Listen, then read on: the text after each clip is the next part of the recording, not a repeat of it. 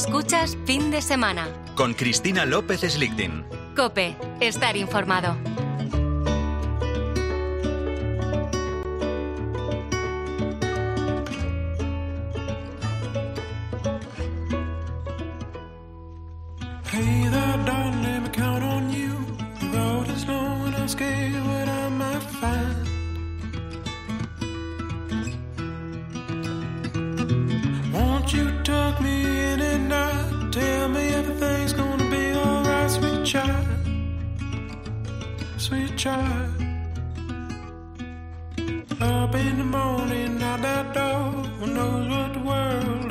For me?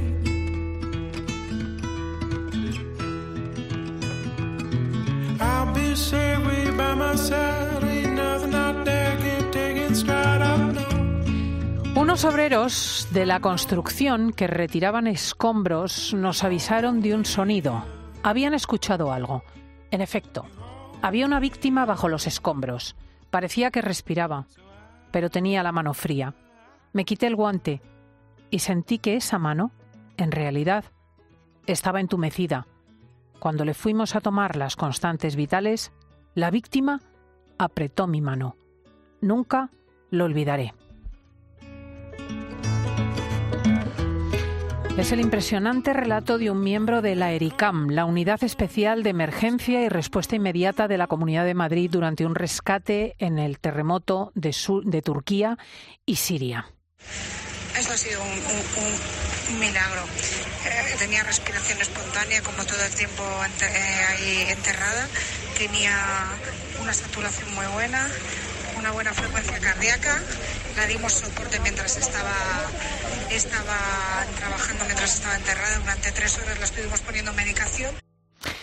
Fue un milagro. Coincidía Anika Kohl, la responsable de Ericam, tras el rescate de esa mujer de 50 años que se aferró a la vida bajo una montaña de escombros a lo largo de 144 horas, casi siete días.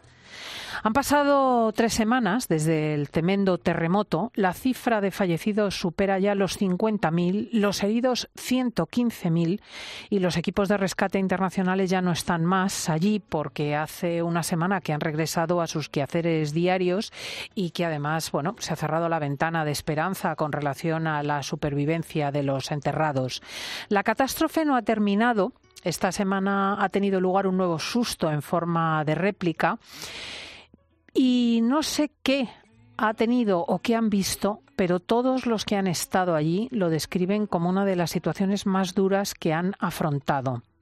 Uno de esos rescatistas, miembro de la ERICAM, bombero de profesión, es don Fernando Granizo. Muy buenos días, Fernando. Hola, buenos días, Cristina. Lo primero, enhorabuena por el trabajo. Verdaderamente eh, os admiramos y os damos las gracias. De nada, eh, lo hacemos porque hay que hacerlo. ¿Qué ha tenido esta catástrofe, este terremoto, para que los equipos de rescate lo hayan descrito como el mayor drama que han enfrentado? El nivel de destrucción en algunas zonas será pues más del 90% de las edificaciones. Entonces, mm, impresionaba ver mm, solo montañas de escombros y ningún edificio en pie. Claro. Es que he escuchado a rescatistas que han estado en Haití o en México decir que verdaderamente mm, se trataba de un marco excepcional. El equipo de la ERICAM junto a la UME fueron los primeros en llegar tras el terremoto. ¿Cómo era la fotografía al llegar? Pues, eh, como ya lo voy contando, eran mm, ciudades en las que nosotros estábamos trabajando, donde en una gran avenida, pues a lo mejor quedaban de pie cuatro o cinco edificios repartidos, salpicados a ambos lados, y todo lo demás eran simplemente montañas de escombro de todas las edificaciones que se habían, que se habían derrumbado. La gente, lo- lo- los propios turcos, pues estaban intentando hacer la- todo lo posible por sus propios co- compatriotas con los medios que tenían. Eh, estaban trabajando con algunos con, con maquinaria pesada, con herramientas, otros con las manos, lo que podían hacer. Claro, algunos de ellos seguro tenían certeza de que sus familiares estaban por debajo de una montaña que, que intentaban desmontar, pero que desde luego estaban muy por encima de sus posibilidades, ¿no? Hombre, sí, porque ten en cuenta que el terremoto ocurrió a las cuatro y media de la mañana, con lo cual pues le pilló a la gente en la, en la cama durmiendo y, la, y, ya cuando llegamos, que nosotros llegamos por desgracia casi 48 horas después, debido a que no pudimos aterrizar en el aeropuerto más cercano por saturación, tuvimos que ir a otro sitio y, después volver a, saltar a, la zona, eh, pues ya saben, la, la, gente ya sabía qué familiares habían sobrevivido y cuáles no. Entonces sabían dónde, en qué casa, en qué edificios había mucha gente que había quedado atrapada. ¿Y cómo se determina, Fernando, qué montón de escombros se aborda? Quiero decir, cuando uno tiene una demanda tan intensa, distintas familias paradas intentando buscar a sus seres queridos, ¿cómo, cómo, cómo elige una dirección u otra para empezar? Pues a, a, cualquier signo que nos indique que hay una persona viva todavía dentro de los escombros. Eh, lo más sencillo, sonidos, voces o ruidos que te hace la persona desde dentro, golpeando la, pues el edificio, las paredes, y se, se, oyen ruidos rítmicos, pues no es, es algo producido por una persona. Si se puede voces, si se oyen voces, pues todavía mucho mejor. Eh, ¿Qué otra cosa tenemos? Tenemos uso de perros. Nosotros vamos con, guías caninos, con perros especializados en búsqueda y rescate en, estructuras colapsadas, y son los que eh, nos dan pistas de si detectan que hay alguna persona que esté dentro del escombro. También tenemos aparatos como los geófonos, que son como unos sensores muy, muy, muy sensibles que ponemos apoyados en la estructura del edificio y si la persona hace el más mínimo movimiento o golpe o, incluso simplemente rasca las paredes, se pueden detectar y eso nos van dando pistas de dónde hay personas o dónde puede estar la persona, porque la montonera del escombro puede ser muy grande. Y también tenemos cámaras térmicas, cámaras que podemos hacer pequeños agujeros para hacerlo muy rápido y podemos meter la cámara con varios metros, con una pértiga y podemos ir viendo los huecos que vida si llegamos a ver a la persona que estamos buscando. La ERICAM, el cuerpo al que pertenece don Fernando Granizo, ha protagonizado eh, dos eh, rescates señeros, el de esa mujer de 50 años que hemos escuchado al comienzo, tras 144 horas sepultada, y el de un hombre de 65. ¿Qué, cómo, ¿Cómo recuerda esos momentos, Fernando? Pues mm, con mucha intensidad. El, primero, el, que hicimos en nada más llegar, el, señor de 65 años, fue un rescate muy técnico porque estaba, eh, eh, tuvimos que atravesar dos forjados vertical de abajo hacia arriba hasta encontrar el hueco de vida donde se encontraba él y para poder rescatarle.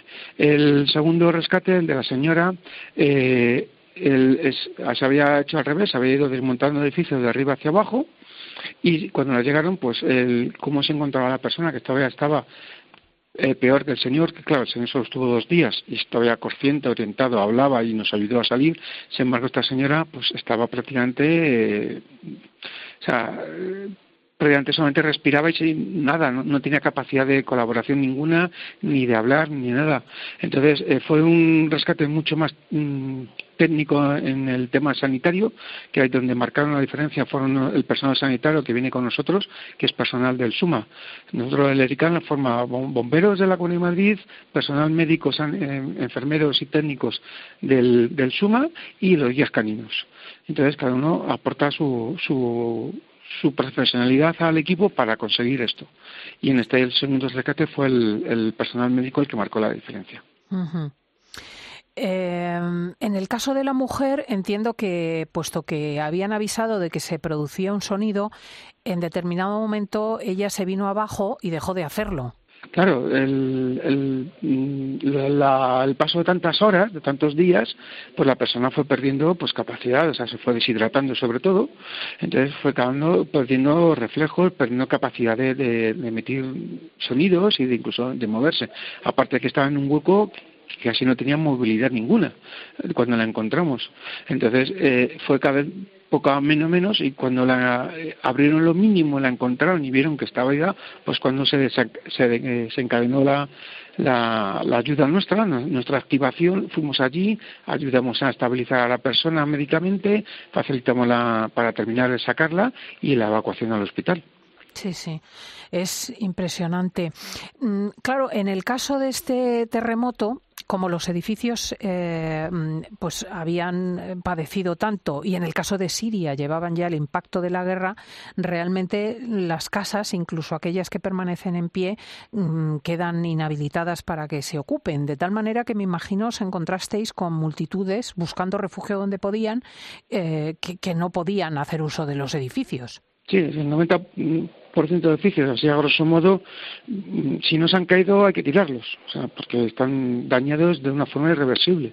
Entonces la gente vivía, la verdad es que el, eh, apareció un tiendas de campaña de sus organizaciones locales mm, y casi todo el mundo tiene un sitio donde dormir, se habilitaron centros comerciales, todo lo que estaba en condiciones de poder recibir personas se habilitó para que todos aquellos que estaban sin, sin vivienda poder eh, y también gran cantidad de comida, de agua, ahí se movilizó el, el, Estado turco, el pueblo turco se movilizó y la verdad es que se veía que llegaba suministros, a, menos en la zona que nos movimos nosotros, que llegaban en cantidades adecuadas. Eh, por último, quería preguntarle por el apoyo de las autoridades turcas, de los civiles. ¿Cómo se ha engranado la colaboración? ¿Ha funcionado de forma fluida? A ver, eso es un caos. Una catástrofe, es un caos. Con lo cual, por mucho que se quiera hacer bien, nunca se hace bien del todo. No es como gestionar un incidente cuando tienes mil edificios colapsados. Eso es, la gestión de una catástrofe es muy, muy difícil hacerla de libro perfecta. Entonces, se hace como se puede, lo mejor que se puede en cada momento. Eh, la población nos ha querido, nos ha transmitido su apoyo siendo nosotros los que íbamos a ayudarles a ellos, nos han ofrecido agua, comida, nos han ayudado, nos han hecho muchos gestos de, agradecimiento. O sea, la verdad que eh, para ellos, o sea, de nuestra parte, nuestro agradecimiento cómo se han portado con nosotros. Ten en cuenta que nosotros los que vamos a ayudarles a ellos. Don Fernando Granizo, gracias de verdad. Yo creo que han dado la estatura de lo mejor que tiene España, esa capacidad de empatía, de solidaridad, de entrega, esa valentía en los momentos extremos. Es bombero especialista en rescates, miembro de ERICAM y acaba de regresar de la zona del terremoto. Un saludo eh, afectuoso. Muchas gracias de mi parte y de todo el equipo de ERICAM. Gracias, adiós.